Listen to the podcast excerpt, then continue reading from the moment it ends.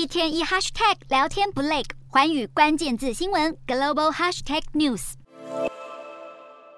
西方对俄油实施价格上限之后，博斯普鲁斯海峡等地出现的塞港问题近期有所好转，而土耳其向保险公司提供承保证明的范本成为解套，让油轮等待的时间从六天大大减少到最快不到三天。而镜头转向欧洲，大雪纷飞不减英国泳客跳入冰水的兴致。然而，该来的逃不掉。欧洲能源短缺问题正在警铃大作。十二号，国际能源总署警告，尽管欧盟国家今年有足够的天然气可以过冬，还是面临一些经济和社会的问题。而明年冬天的状况恐怕比今年更严峻，因为俄罗斯可能完全切断供应，使得欧洲天然气出现短缺，让国际能源总署敦促各国迅速采取行动来节约能源。而欧盟执委会主席范德赖恩更指出，明年冬天欧盟全员国的天然气缺口恐高达三百亿立方公尺。另一方面，横跨美国和加拿大的大型输油管线基石因为泄漏事故关闭，而且没有重启的时间表。再加上交易商纷纷逢低加码买进，十二号让国际油价应声上涨。布兰特原油距离每桶七十八美元只差临门一脚，